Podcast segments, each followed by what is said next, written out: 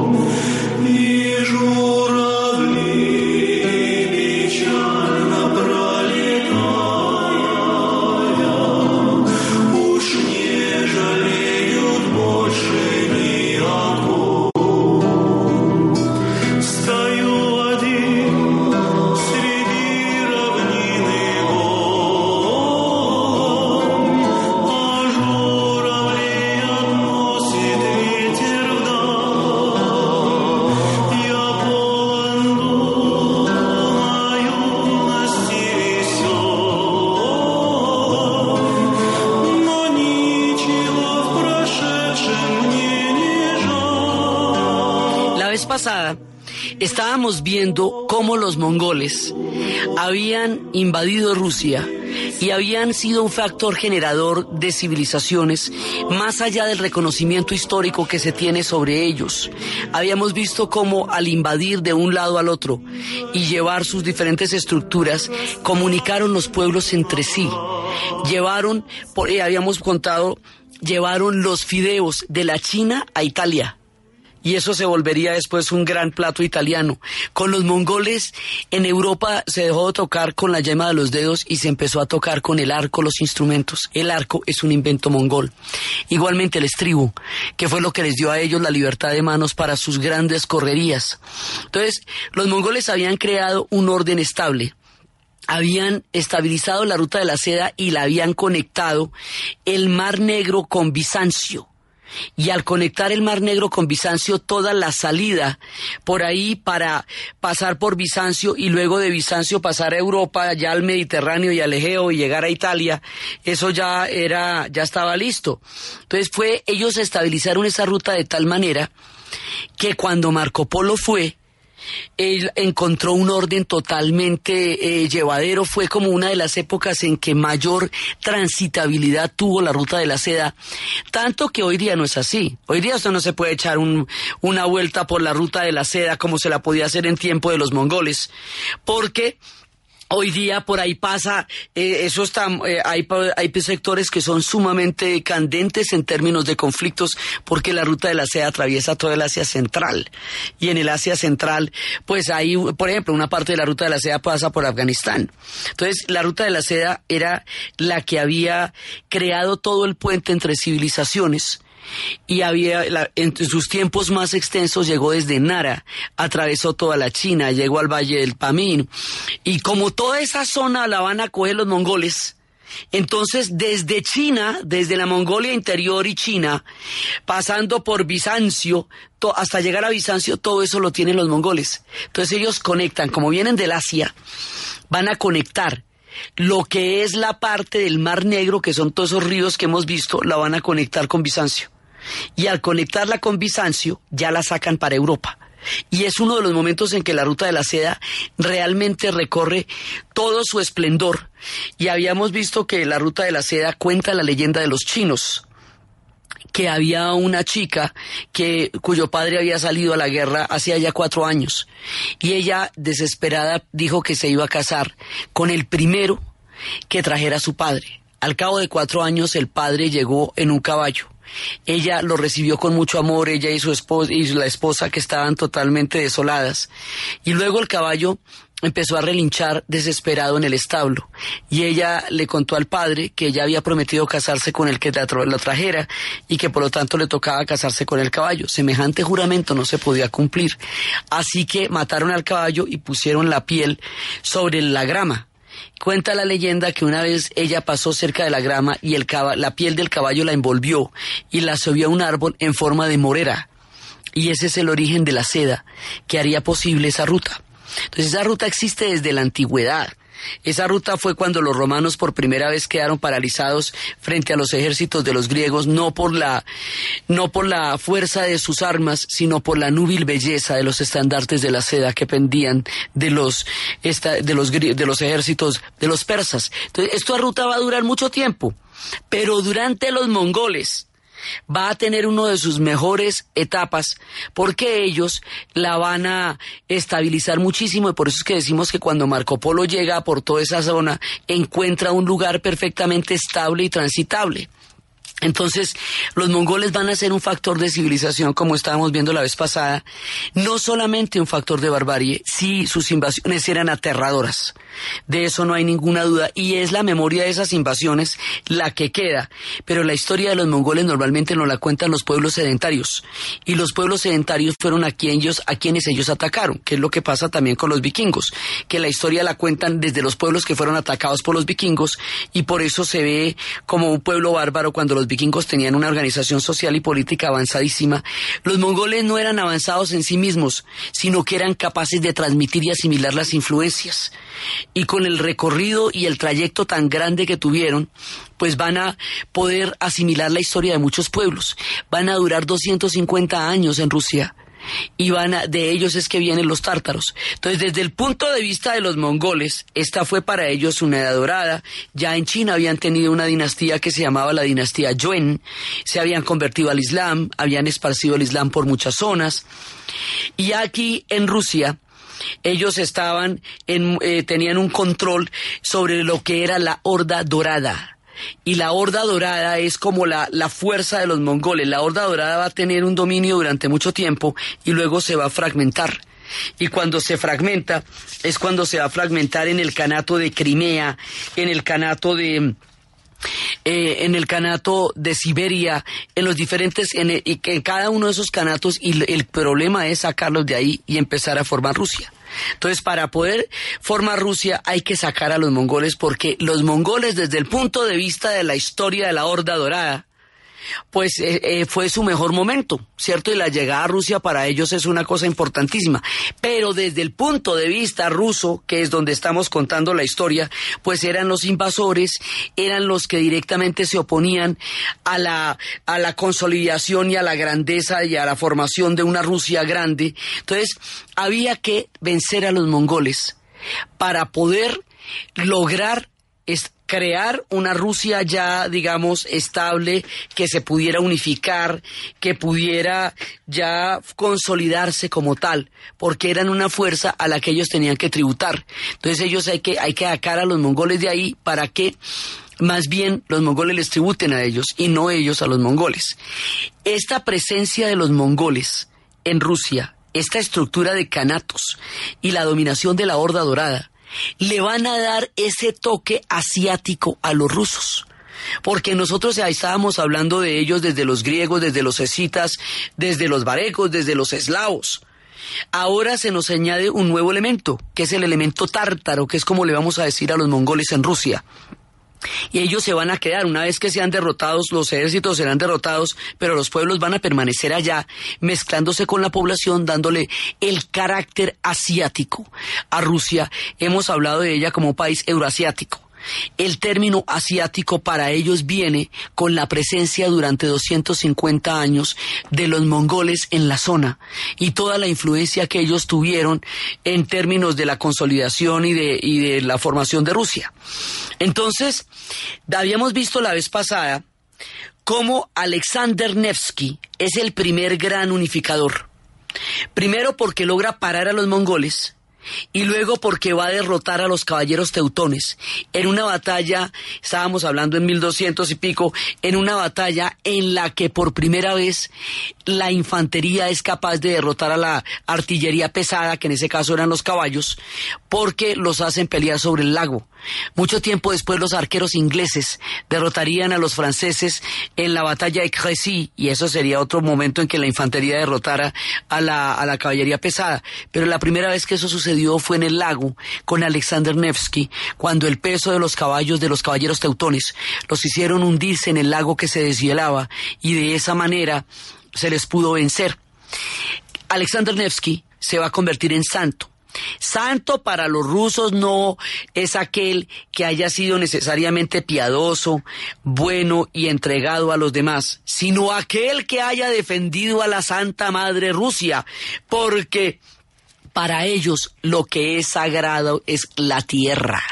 La madre, la Santa Madre es tan sagrada para ellos que aquel que la ha defendido, y la ha llevado con bien de una u otra manera es un santo. Entonces sus santos son guerreros, muchas veces, no necesariamente, pero son guerreros también, soldados, aunque hayan hecho lo que hayan hecho porque han defendido a la Santa Madre Rusia. Todo este imaginario de la Santa Madre es importantísimo, porque es en nombre de ella que ellos van a hacer absolutamente todo. Desde esta época hasta la Segunda Guerra Mundial ellos están defendiendo a la Santa Madre Rusia siempre y es muy importante porque para que ellos vayan a formar un Estado nacional y se vayan a unificar, tienen que adorar esa tierra. Para convertirse en potencia tienen que adorar esa tierra fría como es, la tundra, semejante estepa, y la veneran. Para ellos es absolutamente sagrada. Este factor de amor a la tierra es absolutamente preponderante para la formación de un Estado nacional y para la formación de cualquier potencia. Si ellos llegan a amar como aman esa estepa, faría como es esa tundra, imagínese lo que diríamos nosotros que nacimos en una tierra verdaderamente bendecida y hermosa. Entonces, la idea es volver esa tierra santa, eh, digamos ya una Rusia unificada. Y ese es el proceso. Entonces, Alexander Nevsky es el primer, la primera imagen del unificador de Rusia. Es el primero que va a crear ese imaginario de esa unificación. Y por eso lo van a considerar santo. Después de eso viene otro proceso, que es el que nos va a llevar ya a, la, a la unificación como tal. Rusia tiene dos dinastías, solamente dos dinastías. Eso, la diferencia, por ejemplo, de muchos países de Europa del Este que tienen una mano de dinastías y de reyes que hace dificilísimo seguir su historia. Aquí no hay sino dos. Los Rurik, que, son esta, que es esta gente que viene de la unión de los eslavos y los varegos, en donde estamos en nuestro relato. Y después de ellos, los Romanov que van a arrancar desde 1616 hasta, hasta después de la primera, hasta la revolución. No más. O sea, eso es todo lo que pasa con las dinastías. Pero en la primera dinastía, en la de los varegos, la dinastía de Rurik, es donde estamos formando Rusia, donde la estamos unificando y donde la estamos consolidando. Y en la segunda dinastía, que es la de los Romanov, la vamos a volver imperio. Ese es el cuento. Entonces, ahora viene el tiempo de los Ivanes Aquí hay cualquier cantidad de reyes, cualquier cantidad de dinastías, porque es que todo el mundo viene de los troncos varegos. Entonces, en una época eso heredaban por primos, por tíos, por todos, y por eso se dispersa en una mano de reyes hasta que logremos llegar al punto que se herede solamente por el hijo mayor, y de una vez eh, nos ponemos de acuerdo para evitar tantas ramas que tengan acceso al poder. Entonces es un tiempo de intrigas, es un tiempo grande, pero es, una, es un tiempo importantísimo porque es el tiempo donde ellos se van a formar. Entonces, ahora vamos a, a ver cómo se va a funcionar el tiempo con Bizancio. Resulta que mientras nosotros estamos formando la Rusia, va a caer Bizancio, ahora sí. Bizancio cae en 1453. Y en esa época, ellos es cuando Rusia va a heredar Bizancio. Porque nosotros habíamos visto que Bizancio cuando desaparece no registran para dónde se fue, se va para Rusia. ¿Qué quiere decir esto? Que todos sus símbolos pasan a Rusia. Y es ahí cuando Rusia adopta el símbolo del águila bicéfala, porque ese era el símbolo de Bizancio. Ya antes, desde el año 988, habían adoptado el símbolo del gorro monómaco. Y el gorro monómaco es el gorro de Bizancio, que es el que es una especie de conito redondo con una cruz de dos, eh, de, dos palitos, sí, que ese es el árbol de la vida. Entonces, el, el, el gorro monómaco que va a tener de aquí en adelante el águila bicéfala, ya empiezan a darse los símbolos, los mantos, empiezan a darse los símbolos de Bizancio. Y es aquí, cuando ellos heredan a Bizancio, cuando ya consolidamos la idea de la tercera Roma, porque Moscú es la heredera de Bizancio. Y si hubo una Roma que cayó en tiempos de los bárbaros, y la segunda Roma es Constantinopla, y Constantinopla acaba de caer a manos de los turcos otomanos, entonces los herederos de Bizancio, de la fe ortodoxa, van a ser los de la tercera Roma, y la tercera Roma va a ser Moscú. Entonces aquí se nos va a trasladar todo el poder a Moscú y todo este relato es alrededor de cómo Moscú se va a hacer muy poderosa. Antes el poder estaba en Novgorod, en tiempos de Alexander Nevsky, porque él era el príncipe de Novgorod. Y ahí también se hablaba de una gran conexión con Bizancio, porque a ellos les habían dado el gorro monómaco cuando se convirtieron a la fe ortodoxa. Pero aquí esa antigua conversión, que ha sido siempre el vínculo que ellos han tenido con Bizancio, ya no es un vínculo, ya es una herencia ya es un legado, ya es un tomar en sus manos el mundo bizantino, llevarlo a su consolidación y con esa herencia formar la Rusia, esta grandota que se va a consolidar. Por eso el arte icónico de los, de los rusos es una cosa del otro mundo, porque tienen, aparte de su propia escuela, tienen la escuela que van a heredar de Bizancio ya eh, con plenos poderes. Esta herencia se va a dar a través de la figura de Iván el Grande, Iván III, que se va a casar con Sofía Paleologos, la hija del último emperador asesinado, de, la sobrina del último emperador asesinado de Bizancio. Cuando se produce esta unión entre Sofía Paleologos y Iván III, Ahí él queda zar de todas las Rusias, porque es heredero de los Césares. Esa es una de las versiones de, de donde viene el nombre de zar, que es la palabra rusa para César. Y ahí él queda fusionando el legado de un imperio con la consolidación de otro. Entonces, la fe ortodoxa más que nunca va a determinar la historia de Rusia porque es este legado de Bizancio lo que les va a dar a ellos la fuerza de civilización para emprender su gran proyecto. Y el gran proyecto es consolidar Rusia alrededor de Moscú y lograr que todos los principados que están alrededor de ella la reconozcan. Ahora, ¿cuál es el problema de consolidar Rusia? Primero, y de consolidar a Moscú. Moscú no queda cerca de nada. Entonces hay que sacarla al este y hay que sacarla al oeste. Es decir, conectarla con los grandes ríos. Esa es una parte, porque la historia de la expansión de Rusia es la historia de la expansión de Moscú. Pero hay un problema fundamental. La mayoría de los ríos están en Rusia de los ríos que hemos hablado, de los cuales se forman estas civilizaciones, pero los puertos no. Los puertos están en control de los tártaros, los que van, o sea, de los mongoles, los que, los que van al Mar Negro, o están en control de los lituanos, o están en control de los polacos, o están en control de otros pueblos que son muy poderosos en la época de nuestro relato y que hoy no lo son. Por ejemplo, Polonia era muy poderosa en el siglo XII y XIII y como nosotros tenemos una imagen de la Polonia repartida y vencida del siglo XX y de la Polonia repartida del siglo XIX, no tenemos la idea de que ellos fueron un ducado poderosísimo y fueron importantísimos. Lo mismo que los lituanos. Estos y lo, eh, y lo que se llamaba Livonia, estos pueblos fueron muy grandes en su época, tan grandes que se disputaban el poder con Moscú y el control sobre los ríos y los puertos. Y lo mismo también los suecos eran muy importantes en esa época Pueblos que hoy no tienen un sinónimo con el poder, pero que en aquella época sí lo tenían. Ahí el débil era Moscú y ellos eran los fuertes.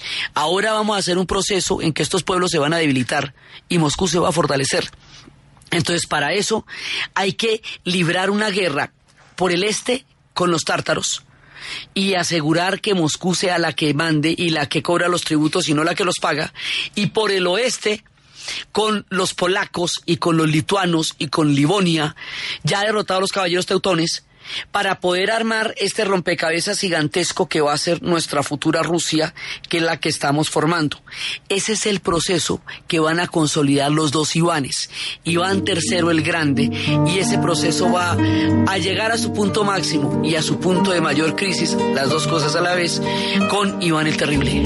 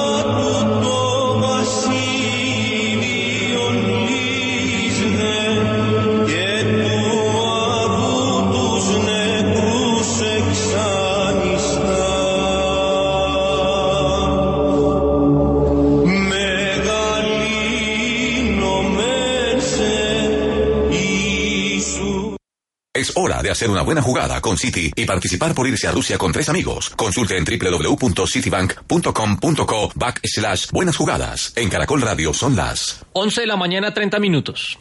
Todos hemos visto esa jugada en la que un argentino toma el balón desde mitad de cancha y se baila a seis ingleses. Pero ninguna jugada se compara a la de Juan, que con su tarjeta Citi pagó clases para enseñarle a bailar a sus amigas inglesas. Haga una buena jugada. Por cada cinco transacciones recibe una oportunidad Cinco viajes a Rusia para cuatro personas. Inscríbase en citibank.com.co slash buenas jugadas. Aplican condiciones y restricciones. Vigilado Superfinanciera. Autoriza con juegos.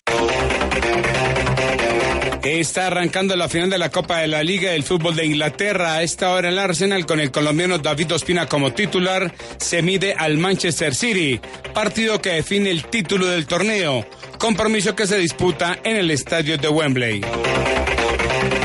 Dos novedades obligadas tendrá el Deportes Tolima para afrontar su partido de hoy después de las seis de la tarde ante Atlético Bucaramanga. La ausencia del zaguero central Julián Quiñones por expulsión y la del lateral derecho Nilson Castrillón por lesión serán las principales variantes en el conjunto de Alberto Gamero. En reemplazo de Castrillón estará Juan Guillermo Arboleda, quien nos ofrece su pensamiento sobre el partido. Eh, es un equipo que de pronto trajo muchos refuerzos, entonces por ahí no se han podido encontrar en lo colectivo. Probable formación del Tolima con Joel Silva, Juan Guillermo Arboleda, Fainer Torijano, Luis Payares y Danovis Banguero. Media cancha para Rafael Roballo al lado de Luis Carlos Paso, Carlos Robles, Sebastián Villa, Marco Pérez, Joan de Orozco y en punta Ángelo Rodríguez.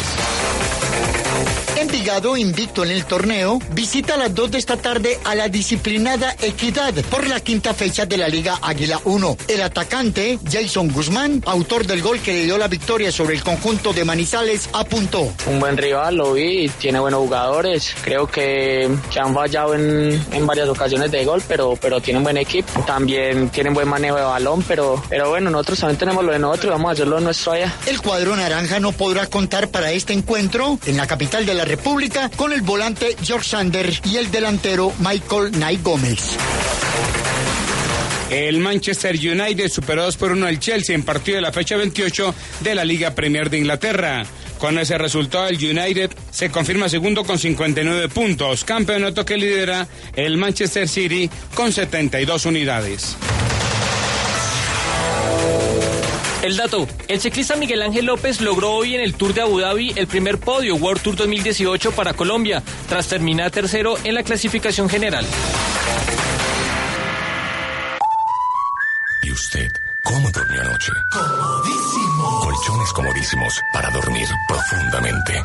Violeta, ya sabes lo nuevo de la cooperativa John F. Kennedy. Auxilios por calamidad, educación, hospi. Mejor contame vos, Carlos. Imagínate que los seguros de los préstamos ahora también son gratis. Gratis. Además, compran la cartera de otras entidades. ¡Qué regalazo! Esa John F. es única. JFK, Cooperativa Financiera, Vigilado Superfinanciera. Aplican condiciones. ¿Y usted cómo durmió anoche? Comodísimo. Colchones comodísimos para dormir profundamente. Efecti, líder en giros, pagos y recargas, presenta la hora en Caracol Radio. 11 de la mañana, 33 minutos. Con Efecti, realiza giros virtuales al instante con un solo clic. Ingresa a www.efecti.com.co, da clic en Efecti Virtual y listo. Yo elijo giros virtuales Efecti porque valoro mi tiempo y no pago más. Vigilado Mintic. Historia del mundo de Caracol Radio. Con Diana Uribe.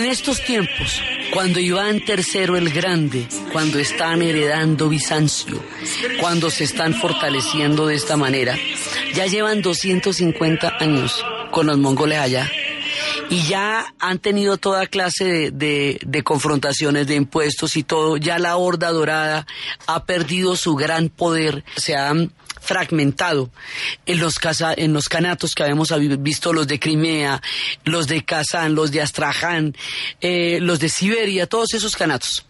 Entonces ahora hay un momento en que vamos a hacer la batalla definitiva, la batallota total. Esa batalla es a ambos lados del río Ugra.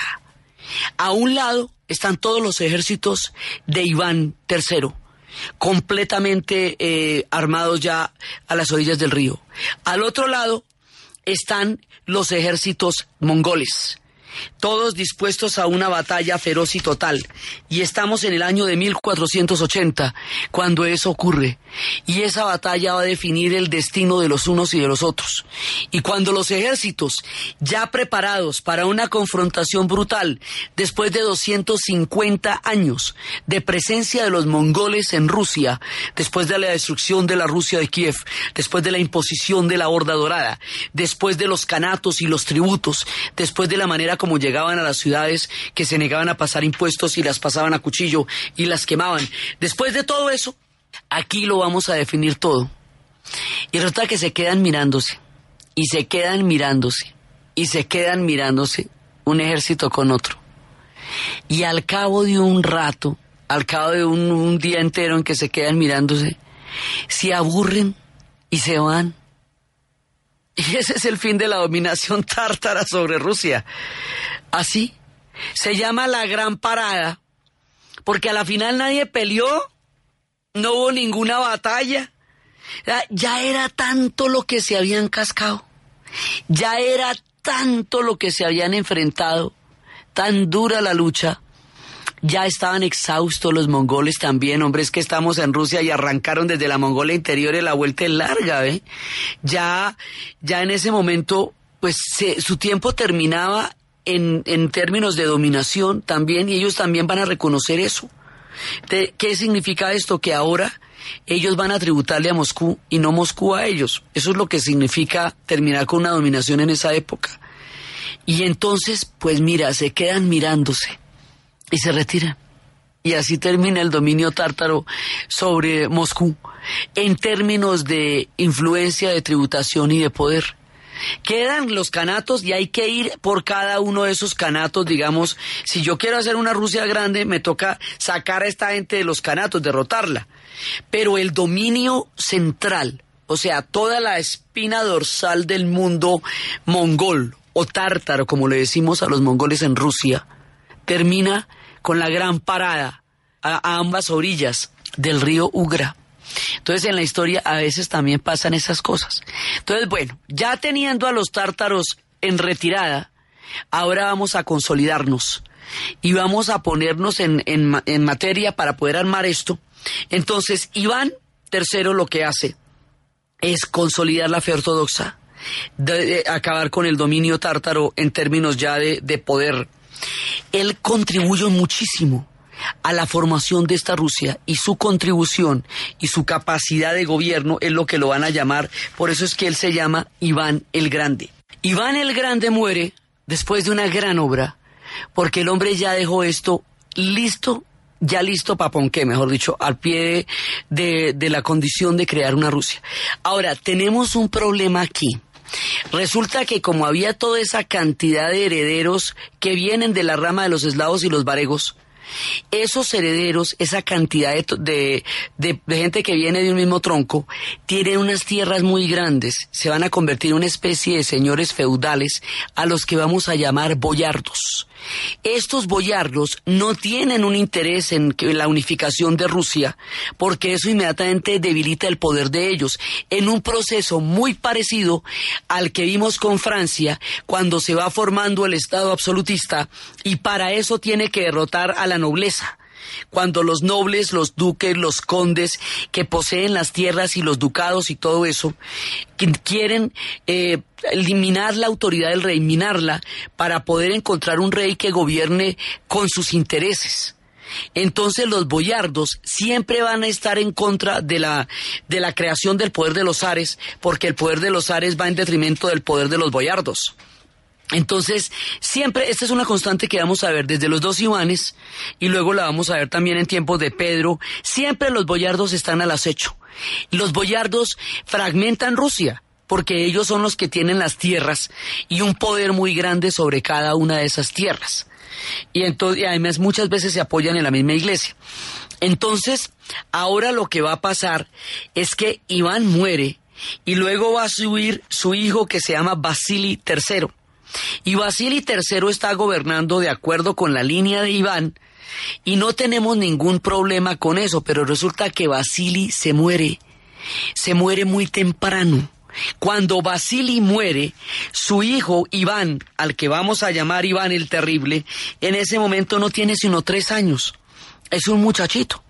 Entonces hay una regencia y esa regencia va a ser muy complicada porque la regencia da, eh, la regencia de la madre de él, ella no va a poder contra toda esa cantidad de intrigas palaciegas que se van a hacer por parte de los boyardos para volver a fragmentar el poder que los ares están intentando unificar. Entonces, ese problema se nos va a convertir en una cosa muy complicada y esto se va a traducir en muchos maltratos, humillaciones, eh, suspicacias. Esta es una época de venenos, eh, es una época porque además a ella también la van a envenenar y cuando la, la envenenan a ella, y eso es lo que pudo, pero a ella la van a envenenar.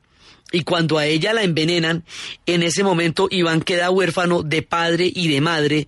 Y cuando queda huérfano de padre y de madre, queda a merced de los boyardos. Y los boyardos lo van a hacer de almuerzo. Lo van a maltratar, lo van a humillar, le asesinaron a su madre. Entonces él toda la vida crece entre una, entre un ambiente de desconfianza, de venenos, de traiciones, de, de soledad, de orfandad, de tristeza, lo que va a hacer de él un ser sombrío, un niño maltratado, que va a ser después un adulto terrible.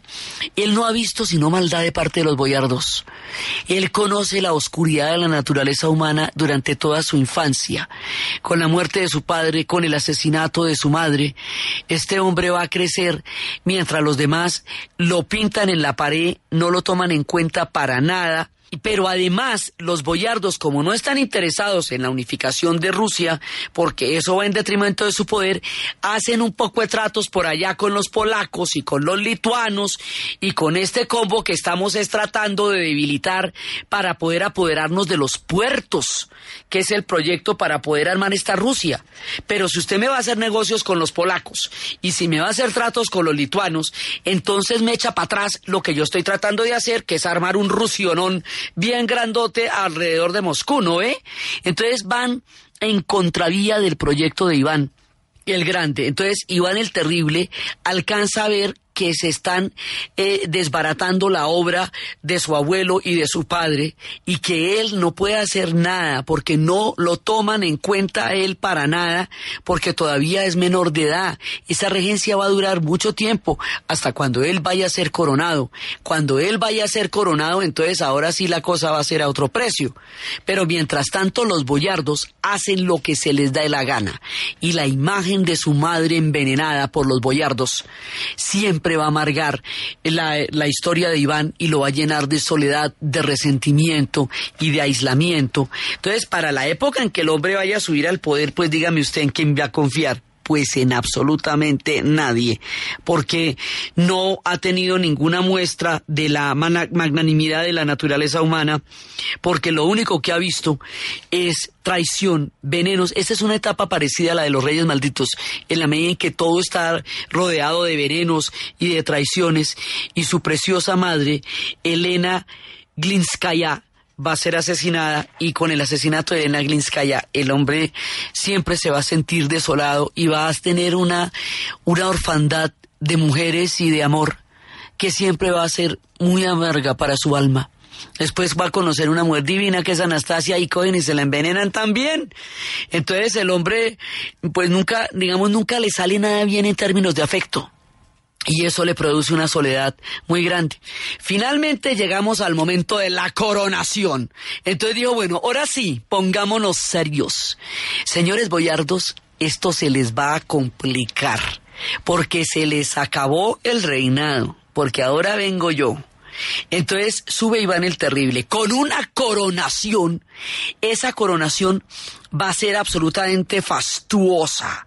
Y esa fastuosidad se ve en la película de Sergei. Stein, Iván el Terrible, y muestra cómo le van poniendo el gorro monomaco, cómo le van poniendo el manto, cómo le van poniendo las barmas, que son unas especies de, de hombreras que se ponen alrededor del manto, cómo lo van eh, eh, ungiendo en mirra también, lo van, le van poniendo mirra, y cómo de dos bandejas bajan monedas de oro y lo bañan en oro y cuando lo están bañando en oro lo van, eh, lo van glorificando y le van dando toda la investidura del zar. Ya desde los tiempos de Iván el III teníamos estas coronaciones, pero con Iván el terrible, esta coronación va a ser absolutamente fastuosa y ahí es cuando uno alcanza a ver cuántos pueblos ya están conformando esta Rusia temprana. Entonces coronan a este man con todos los hierros, así con toda la fastuosidad, todo el boato, toda la pompa van a coronar a Iván el terrible y cuando él asume sobre sí toda la investidura de zar dice, bueno, ahora vamos a ejercer esto. O sea, esto no solamente son las vestiduras, son las decisiones. Vamos a limitar el poder de los boyardos. Entonces, ahí hace dos cosas, un proyecto de Estado que es crear esa Rusia, y por el otro lado se saca el clavo con los boyardos, que lo han maltratado durante toda su infancia. Entonces, se va a apoyar en, el, en, los bajos, digamos, en la, en la baja nobleza o sea, en los boyardos de menor rango, los boyardos que son más campesinos que verdaderos dueños de la tierra. Entonces, para crear una, un ejército, entonces, él se va a rodear de un anillo de seguridad, porque se siente completamente solo, se va a casar con esta Anastasia preciosa, y la Anastasia preciosa que él tanto quiere llega y se la, se la envenena a la tía, ¿no ve? Y entonces dice, no, pero aquí no se puede confiar es en nadie, esto está más peligroso que nada. Entonces, le recomiendan que se haga un anillo de seguridad y el hombre se va a armar un anillo de seguridad que es un ejército personal terrible, con una policía absolutamente terrible, que va a crear cualquier cantidad de matanzas y de terror de terror. Con ellos tienen tienen en sus caballos la cabeza de un perro y una escoba para barrer y roer el poder de los boyardos. Y esta es la fuerza contra los boyardos que va a poner Iván y que va a ser parte de lo que lo va a llamar terrible. Él va a ser terrible porque el poder lo va a ejercer en serio, porque es un hombre cruel, pero también es un gobernante durísimo. Digamos, él tiene muchísima contribución a la formación de Rusia, a la formación de esa Rusia que tanto están planeando. Y una de las maneras es minar a los boyardos. Y este ejército privado es su primer paso para lograrlo.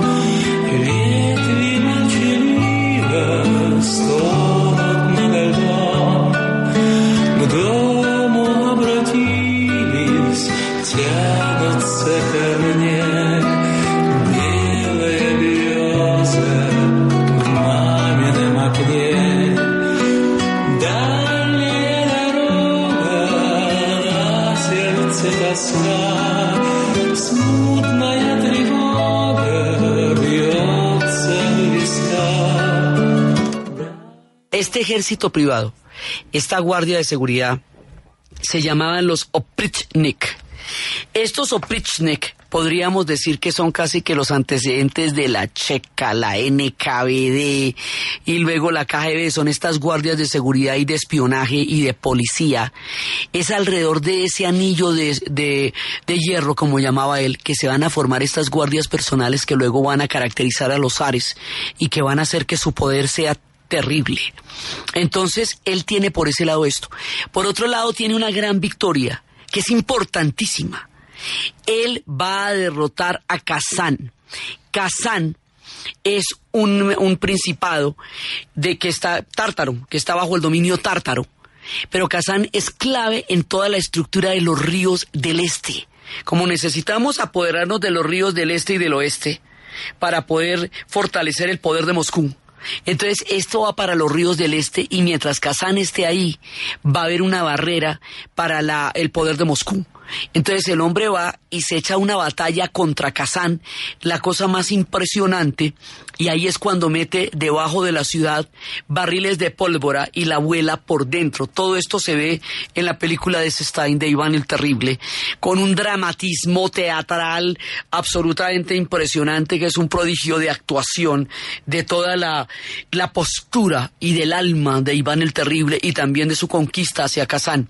La conquista de Kazán le va a dar a él muchísimo poder y le va a dar a él mucha fuerza y a partir de la conquista de Kazán, que es otro mito fundacional de Rusia, porque ellos también toman esa batalla como el comienzo de, de su consolidación como poder alrededor de Moscú.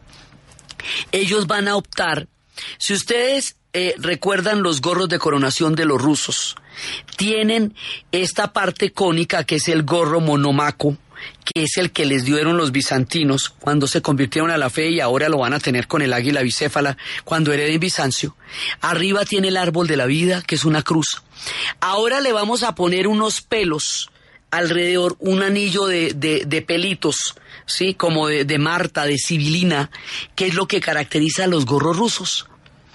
Esos pelos que, digamos, esa, esa piel que adorna la parte de abajo del gorro monomaco y que de aquí en adelante va a caracterizar la corona de los zares de Rusia. Eso es por la batalla de Kazán, como los tártaros utilizaban los gorros peludos. Entonces ellos le ponen el, le añaden el gorro peludo a la corona y nos queda esa coronita que nosotros vemos que tiene un gorro peludo, que arriba tiene el gorrito de, de oro y arriba tiene la cruz. Eso quiere decir que la Santa Madre Rusia se consolida y ha derrotado a Kazán. Entonces ahora sí, con la derrota de Kazán, todo esto lo tienen pintado. Así como hay pueblos que cantan su historia, hay pueblos que la pintan. Todo lo que los rusos han hecho lo pintan. Y en la galería Tretiakova se ven todas las pinturas. Y una de las pinturas más importantes es el retrato de Kazán, es la pintura de Kazán, porque es como ellos entronizan y como ellos simbolizan. Esta importantísima victoria que les va a dar a ellos ya la consolidación y la fuerza. Entonces, Iván el Terrible con lo de Kazán, con su policía secreta, con la manera como va a minar a los boyardos, con todo lo que va a hacer contra ellos, va consolidando un poder enorme, ahora sí un poder autócrata, que va a caracterizar de ahí en adelante la estructura de poder de los Ares, digamos, la manera como los Ares se van a comportar en el futuro, en términos de el, el poder total y absoluto que van a tener. La, ese, la que se desarrolla en tiempo desde los dos Ivanes, y Basili, pero además tiene también ese toque mongol, porque un Khan entre los mongoles era un personaje de un poder impresionante. Entonces también de la cosecha mongol queda esta, este poder unívoco, este poder autócrata, este poder sobre, sobre todo que va a llegar a tener Iván el Terrible y que van a tener los Ares más adelante cuando ya se consolide la segunda dinastía. Entonces, Iván es un tipo que, digamos, ya tiene el control de su gran proyecto. El hombre tiene un gran proyecto. Era un tipo muy ilustrado. Él hizo la, eh, hizo muchísimo eh, por difundir la, eh, la invención de la imprenta. Era un hombre increíblemente culto, digamos, esa imagen tosca y salvaje que nos dan de Iván. Lo que pasa es que él era cruel. Era un hombre cruel y era un hombre atormentado en su alma. Hay cuadros que muestran las sombras de los hombres que él mandó matar. Y dicen que la segunda parte de la película de Stein, Iván el Terrible, fue prohibida durante la época del estalinismo porque a Stalin le recordó algo. Sí, como que Stalin se lograba parecer a Iván en términos de la consolidación de poder a través de la purga y de quebrar todos los poderes que se le hubieran opuesto en su consolidación del proyecto de la Santa Madre Rusia. Entonces, Iván, como todos los zares de aquí en adelante, para poder entender sus acciones, hay que entender que su amor es por Rusia. Por Rusia en todo sentido. Ese amor los va a llevar a hacer unas cosas absolutamente brutales, pero las van a hacer en nombre de Rusia. No era un tema personal, eh, lo- porque su proyecto era Rusia, pero el tema con los boyardos sí era el resentimiento de toda su infancia y la manera como él vio que los boyardos, a través de venenos, conjuras, traiciones, alianzas, pactos y entregas del país que con tanto trabajo están intentando construir, habían erosionado la obra que él intentaba recuperar. Iván sí va a lograr todo lo que se propuso. Iván va a lograr, digamos, consolidar este poder y va a llegar a un punto de gran, eh, digamos, de gran fuerza todo el proyecto de los rusos. Pero el destino le será adverso, ya casi en la hora final.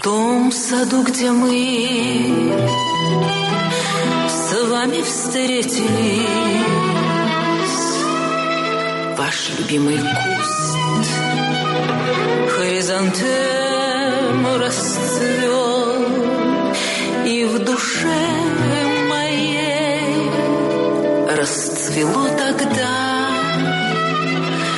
чувство первое нежной